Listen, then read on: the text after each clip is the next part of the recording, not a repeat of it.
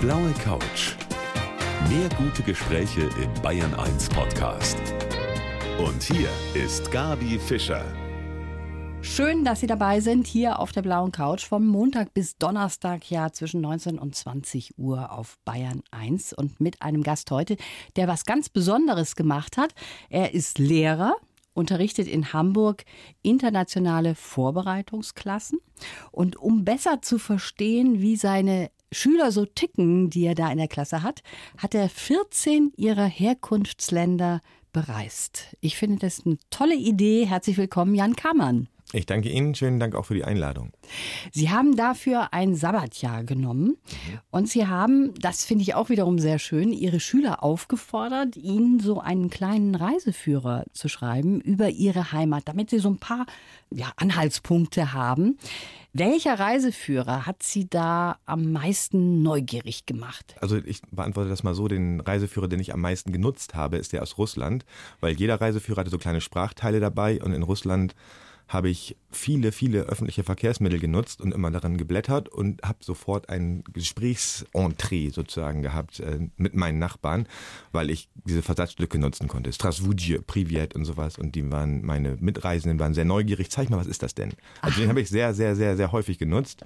Ästhetisch am schönsten ist wahrscheinlich, ja, der aus Russland ist schon ganz schick. Der aus Venedig hatte ich auch einen wunderhübsch gemacht. Mhm. Was heißt ästhetisch am schönsten? Ist da noch rundrum gemalt worden? Mit, ja, genau. Oder was? Und mit so einer ja? kleinen Schleife wird, werden die Seiten zusammengehalten und in so schnörkeliger Schrift, also sehr liebevoll gemacht. Ach, das hört sich sehr mhm. schön an und darüber wollen wir weitersprechen in der kommenden Stunde. Jan Kammann ist mein Gast und nimmt uns mit auf die Reise durch die Herkunftsländer seiner Schüler. Ja, mein Gast heute auf der blauen Couch ist der Jan Kammann, Lehrer mit einer sehr außergewöhnlichen Idee. Er unterrichtet in einem Gymnasium in Hamburg eine sogenannte internationale Vorbereitungsklasse. Ganz mhm. kurz, was ist denn das eigentlich? Also internationale Vorbereitungsklassen sind diejenigen Klassen, das heißt in Bayern sicher anders, bei uns ist der Name sehr sperrig, aber es bedeutet, die Schüler, die kein Wort Deutsch sprechen, die kommen erstmal dorthin und über ein Jahr lernen sie dort Deutsch, schließen ab mit einem Diplom und werden von dort aus in äh, Regelklassen überführt. Also das heißt, sie bekommen ein Basiswissen in mhm. Deutsch und dann geht's weiter. Und bei Ihnen war das so 30 Schüler aus 22 Nationen. Das mhm. ist ja irre, was man da unter einen Hut auch kriegen muss. Ja. Ne?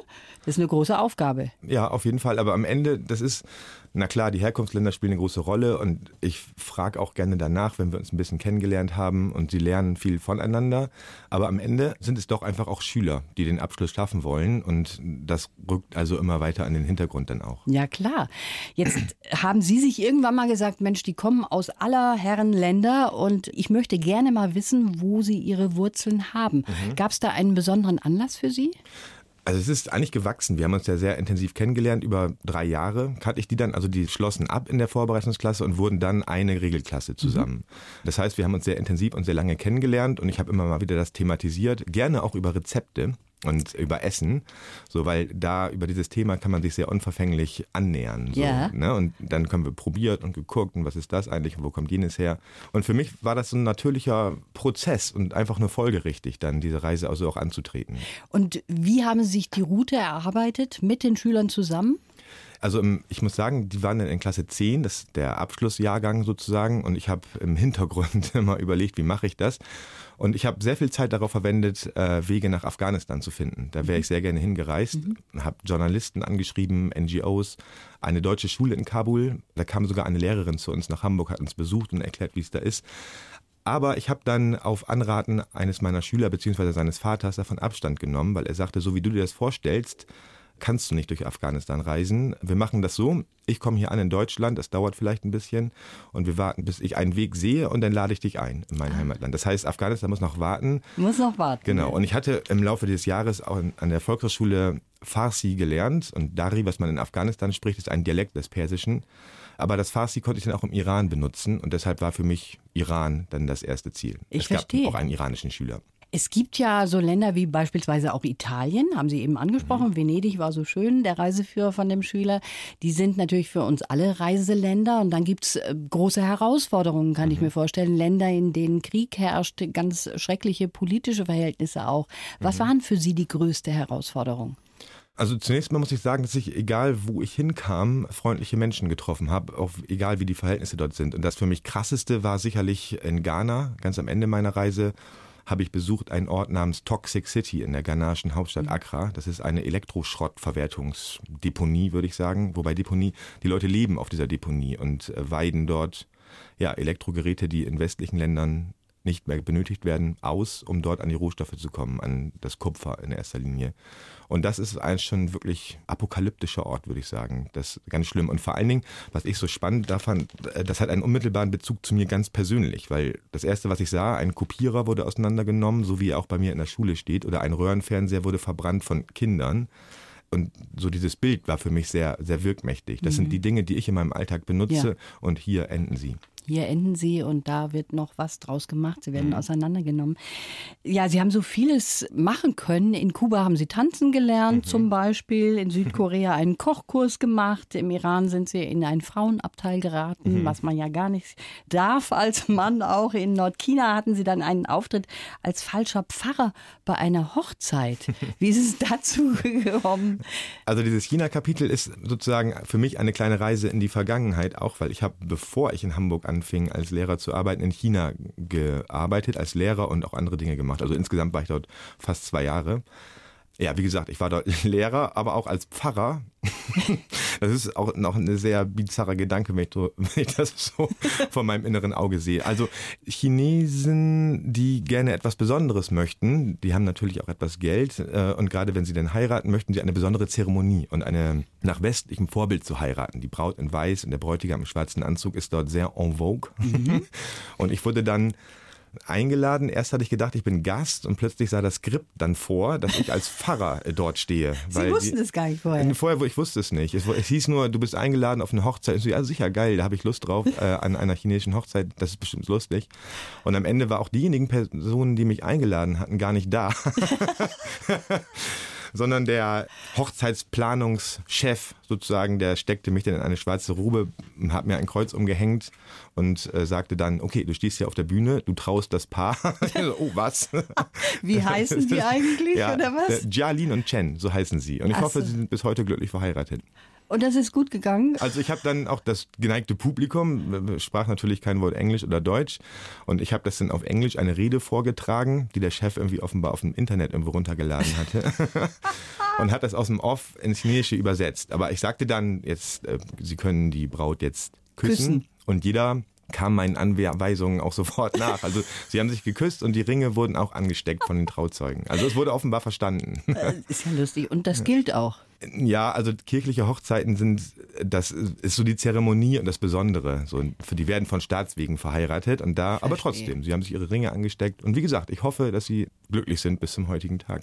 da müssten wir mal nachrecherchieren. Sehr witzig. Ja, ich freue mich, dass Sie heute da sind. Jan Kammern, mein Gast auf der blauen Couch.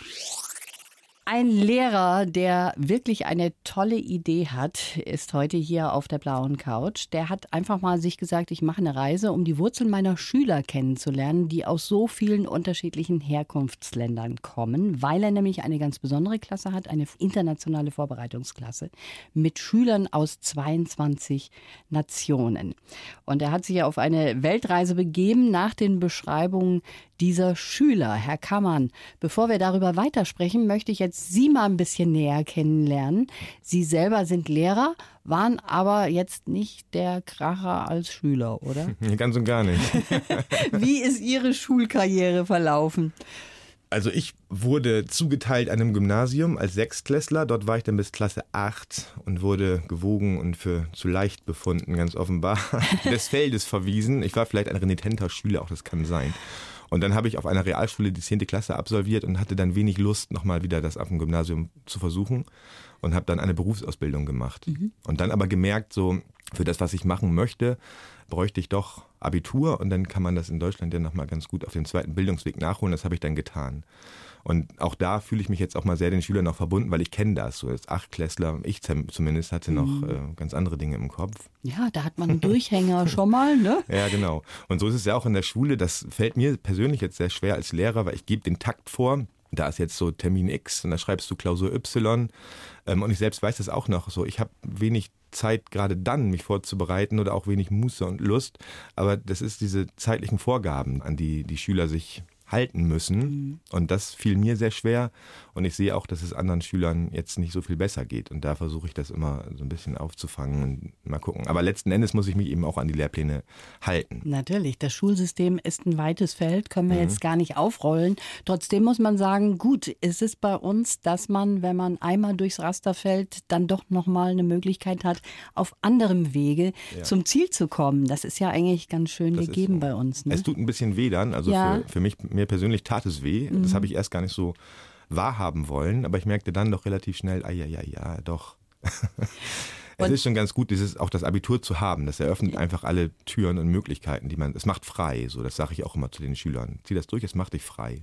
Ich habe jetzt zum Beispiel auch einen Schüler, der es nicht geschafft hat nach der 10. Klasse und der kämpft sich jetzt auch gerade wieder hoch, so über den zweiten Bildungsweg. Und dann ist auch durch Geld plötzlich ein Thema, das zu verdienen. Das ist anstrengend, aber es ist möglich. Ja, es ist sicher anstrengender, als den direkten Weg zu gehen, aber vielleicht wird man da auch ein bisschen zäher dadurch. Ne? Das ist manchmal ja. so, kann man bei den Schülern dann feststellen. Auch als Lehrer sind sie ja sehr reiselustig gewesen. Mhm. Da waren Sie schon ein halbes Jahr in Kapstadt und mhm. wie eben auch schon angesprochen, ein Jahr in China. Also das ist für Sie schon so eine Sache, dass man immer mal wieder in der Welt sich umschauen muss, um auch wieder vielleicht zu Hause runterzukommen, oder? Auf jeden Fall.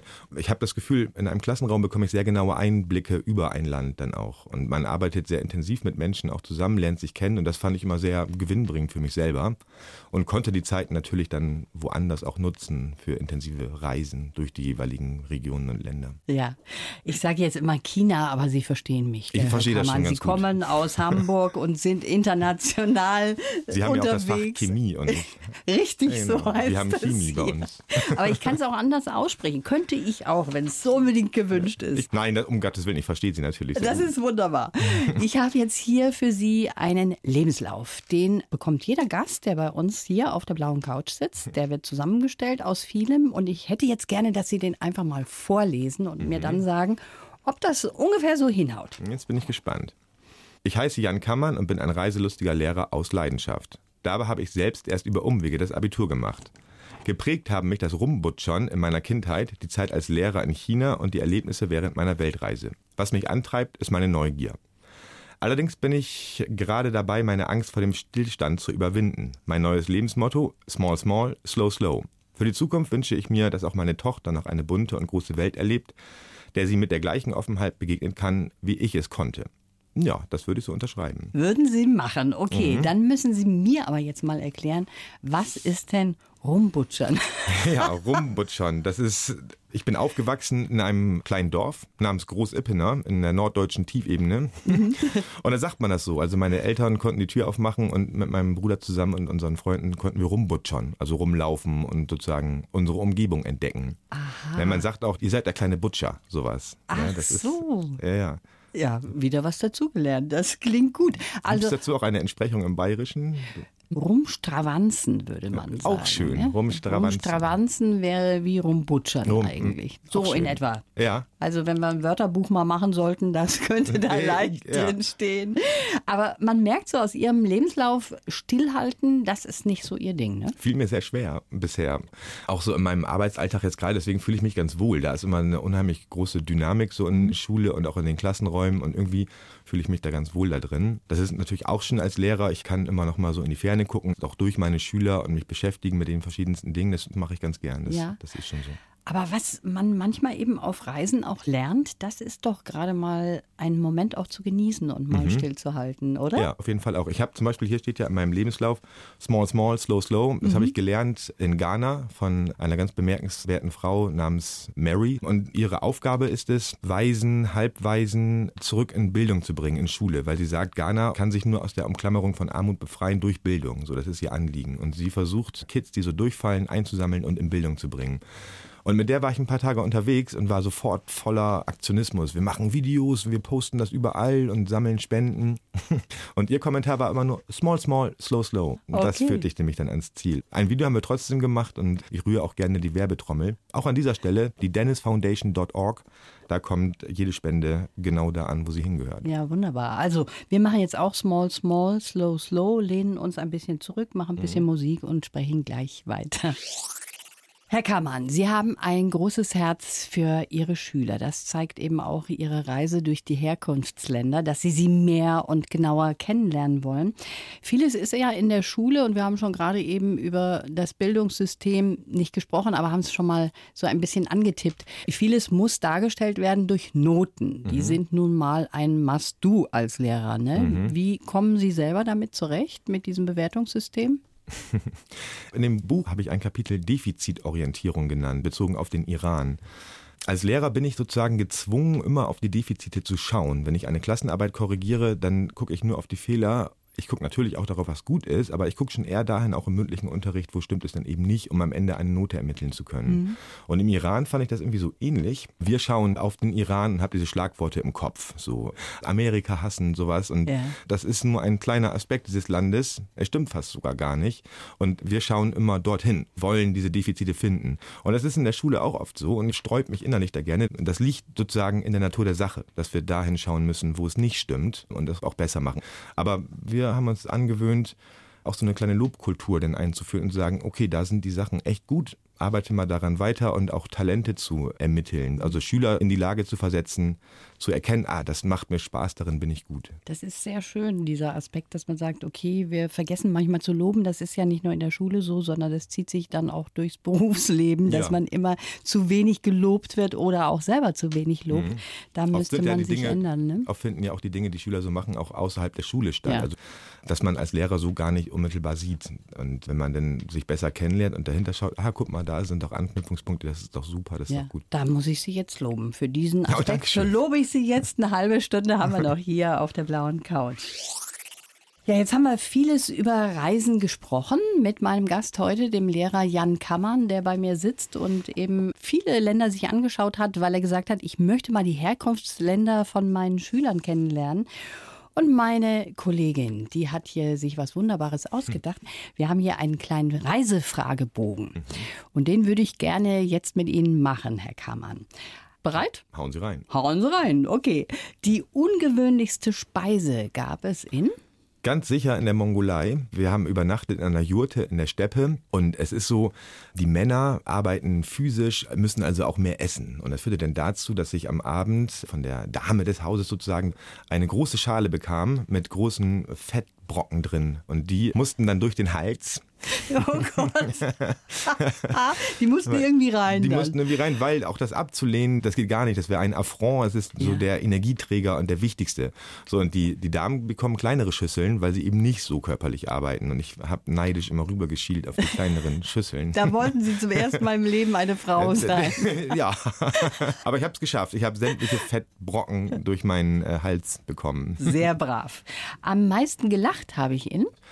Gelacht am allermeisten vielleicht auf einer Wahnsinnsautofahrt von der armenisch-iranischen Grenze nordwärts mit Arthur zusammen. Das Ding ist, wir konnten uns gar nicht unterhalten, weil er sprach kein Englisch und kein Deutsch, ich kein Armenisch. Und trotzdem war das irgendwie eine sehr lustige und heitere Fahrt. Ich habe sehr viel gelacht. Auch aus Verlegenheit, vielleicht, weil wir schlicht nicht miteinander sprechen konnten. Ja, dann ist Lachen eigentlich die schönste Sache. Ich hatte Angst um mein Leben in. Vielleicht auch da in Armenien, weil so. der Fahrer Arthur war ein ganz schöner Helldriver, würde ich mal sagen. Und er ist die Serpentinen des Südkaukasus hochgeheizt wie ein Wahnsinniger. Und ich glaube, das tat er vielleicht auch aus Verlegenheit, aber auch, weil er gerne beeindrucken wollte. okay. Und ich konnte ihm nicht wirklich, mach mal slow, slow, small, small. Das ging da nicht. Okay. Viel schöner als gedacht ist es in. Im Kosovo und auch in Albanien ist es wunderschön. Die Albaner fragten sich immer, warum fahren ihr eigentlich alle nach Italien? Was soll das? Ja. Kommt doch mal hier rüber. Wir haben wunderschöne Alpen, wunderschöne Berge, wunderschöne Küste. Es ist deutlich günstiger als Italien und das Essen ist mindestens gleich gut. Es ist wirklich wunderschön. Und es ist sehr leicht zu erreichen hier auch. Auch das Kosovo. Es, es gibt sogar Skigebiete dort. Man kann klettern und wandern. Wunderhübsch. Und auch sehr, sehr freundliche Menschen. Schockiert hat mich. hatte ich vorhin schon gesagt, mhm. das Akbok Bloschi, das ist am schockierendsten ganz sicher, weil es so dieses Bild, dieses Wirkmächtige, das fand ich doch sehr, sehr schockierend. Und vielleicht daran anknüpfend, das trifft auch auf den Kosovo denn zu oder auf andere Länder mehr, der Einfluss, den wir haben, vielleicht als Deutschland oder sogar ich ganz persönlich auf andere Länder. Also ich fühle mich sehr, sehr privilegiert im Verhältnis zu anderen Menschen. Und das zu erkennen und zu sehen, das ist vielleicht auch schockierend. Nie wieder möchte ich nach? Das, ähm, nö, das, Nö, kein, kein Land. nee. Ich habe tatsächlich jetzt auch vieles so angekratzt und habe ganz im Gegenteil das Bedürfnis, noch in einige Länder wieder zu fahren, weil ich das Gefühl habe, ich bin damit irgendwie noch nicht fertig. Das ist doch schön, wenn man das sagen kann. Nachts träume ich von? Im Moment von meiner kleinen Tochter. Aha, schön. Drei Monate alt. Genau, dreieinhalb. Dreieinhalb, um Gottes Willen, darf man natürlich nicht unterschlagen.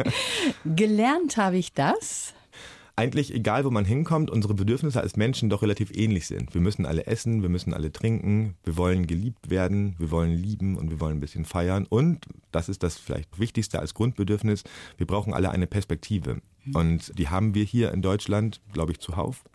Viele andere Menschen haben die nicht wirklich. Und an der Stelle habe ich gelernt, wie wichtig das ist, einen Ausblick zu haben oder ein, genau, ein Gefühl zu haben, meine Zukunft wird gut. Ja, das sind jetzt schon viele Dinge, die wir von Ihnen gehört haben über diese Reisen. Sehr interessant auch Kosovo, Albanien. Das sind Reiseziele, die man sich vielleicht auch mal anstreichen sollte. Ne? Unbedingt, ne? unbedingt. Das klingt eigentlich sehr schön. Ich bin noch gespannt, was Ihre Schüler eigentlich mit mhm. Ihnen angestellt haben, als Sie zurückgekommen sind. Wahrscheinlich waren Sie sehr stolz auf Sie. Und darüber wollen wir gleich noch sprechen mit dem Jan Kammann. Herr Kammann, jetzt sind wir schon fast am Ende unseres Gesprächs angekommen und habe ich ein einziges Mal den Titel von Ihrem Buch schon erwähnt? Habe ich nicht. Muss ich jetzt aber machen. Tun Sie es. Ein deutsches Klassenzimmer, 30 Schüler, 22 Nationen, 14 Länder und ein Lehrer auf Weltreise. Das haben Sie gemacht. Sie wollten Ihre Schüler näher kennenlernen und sind durch die Welt gereist, haben sich 14 Länder angeschaut. Da haben Sie vieles mitgebracht, was sehr interessant ist.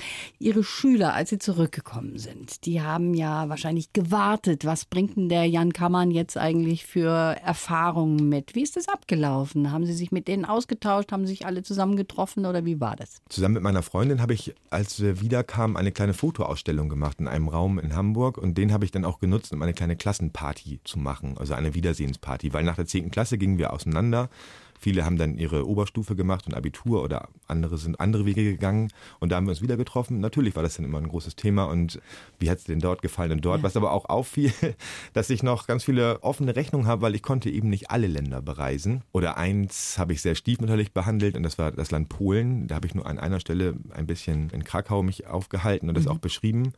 Und da fehlt natürlich ganz viel. Sie haben ja gar nicht unsere Tipps beherzigt. Wieso sind Sie nicht dort gewesen und dort? Also das heißt, ähm, ich müsste noch mal mich auf den Weg machen irgendwann. ich sehe schon, der Mann steht wieder in den Startlöchern.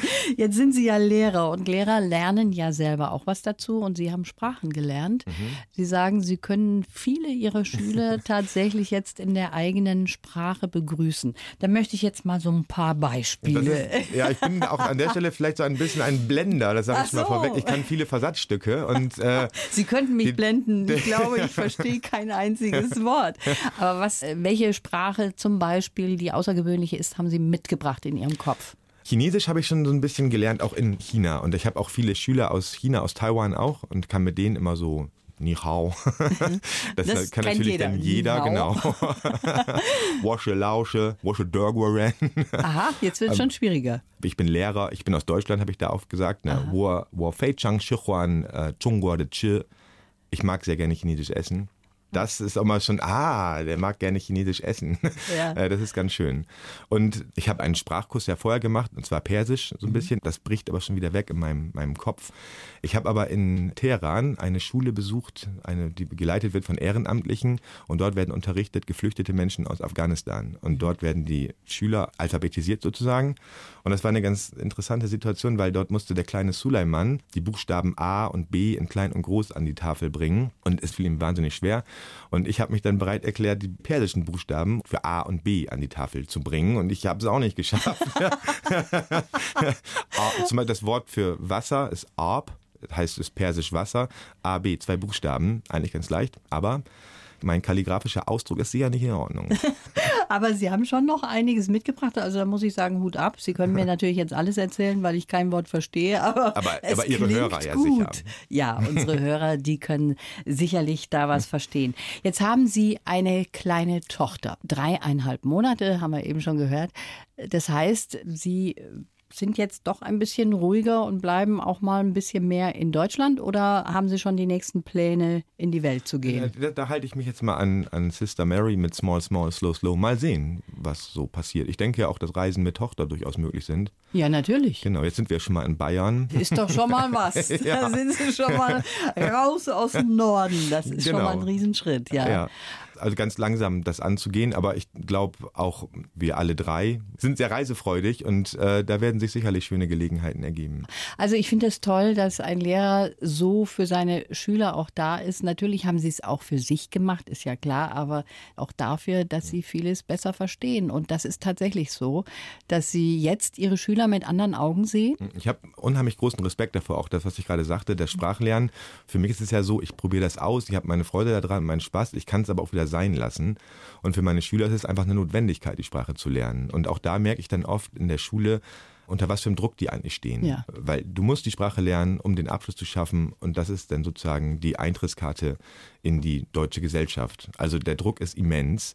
Und für mich ist es so ein kleines Rumprobieren. Ich kann es machen, ich muss es aber auch mhm. nicht. So, und das ist schon ein Unterschied. Auch großen Respekt davor. Solchen Situationen habe ich mich immer bewusst ausgesetzt äh, so sprachlos sein, irgendwo zu sein und sich ausliefern müssen und angewiesen sein auf andere Menschen. Und das erkenne ich auch oft bei meinen Schülern, wenn die kommen, zusammen mit ihren Eltern bei uns am Empfangstresen stehen keinen Plan von nix, mhm. verstehen kein Wort und dann, dass man sie sehr behutsam an die Hand nimmt. Das tun wir als Kollegium, glaube ich, allesamt und sind da sehr mitfühlend, würde ich ja. denken. Abgesehen von der Sprachlosigkeit ist da sicher auch einiges im Gepäck bei den Schülern, was nicht schön ist, was sie mhm. erlebt haben. Aus welchen Gründen beispielsweise kommen die Kinder? Also bei uns die Bandbreite der Menschen, also die Gründe ihres Hierseins, mhm. sage ich mal, das bildet so das gesamte Spektrum von globaler Migration ab. Zum Teil geflüchtet vor Krieg, Terror, das ist ganz sicher so. Und die haben natürlich riesige Päckchen mit sich rumzuschleppen. Das merkt man oft. Und das muss man an anderer Stelle bestimmt noch aufarbeiten. Und auch da muss Schule dann vernetzen und die an die richtigen Stellen bringen. Und dann außerdem ist noch in Hamburg das John Neumeier Ballettinternat. Da kommen hochtalentierte Tänzerinnen und Tänzer aus der ganzen Welt an, um dort eine Ballettausbildung zu genießen. Und die stellen dann immer ganz entsetzt fest, dass sie auch in Deutschland schulpflichtig noch sind. Also nicht nur Tanz, sondern morgens so. ist von Schule angesagt und nachmittags dann Tanz. Und was ich sagen will, dadurch ist das sehr breit. Ja. Wobei man sagen muss, also was mich immer beeindruckt ist, wie schnell so junge Leute mhm. und auch Kinder, das sind ja Jugendliche auch, wie schnell die so eine Sprache dann beherrschen. Das ja. finde ich beeindruckend und Sprache ist das A und O, ja, um sich auch beeindruckend. Auch oft so, dass ähm, wir lernen uns dann kennen, so diese Situation am Empfangstresen und ein halbes Jahr später kann man auf ja. Deutsch sprechen. Toll. Ja. Ja, das war auch toll, Sie hier zu haben. Jetzt möchte ich von Ihnen noch einen Abschiedsspruch in einer schönen Sprache. Ich, ich nehme mal diesen Small, Small, Slow, Slow. Okay, der gilt auch. Schönen Dank fürs genau. Kommen, Herr Kammer. Ich bedanke mich ganz herzlich für die Einladung. Die blaue Couch. Der Bayern 1 Talk als Podcast. Natürlich auch im Radio. Montag bis Donnerstag ab 19 Uhr.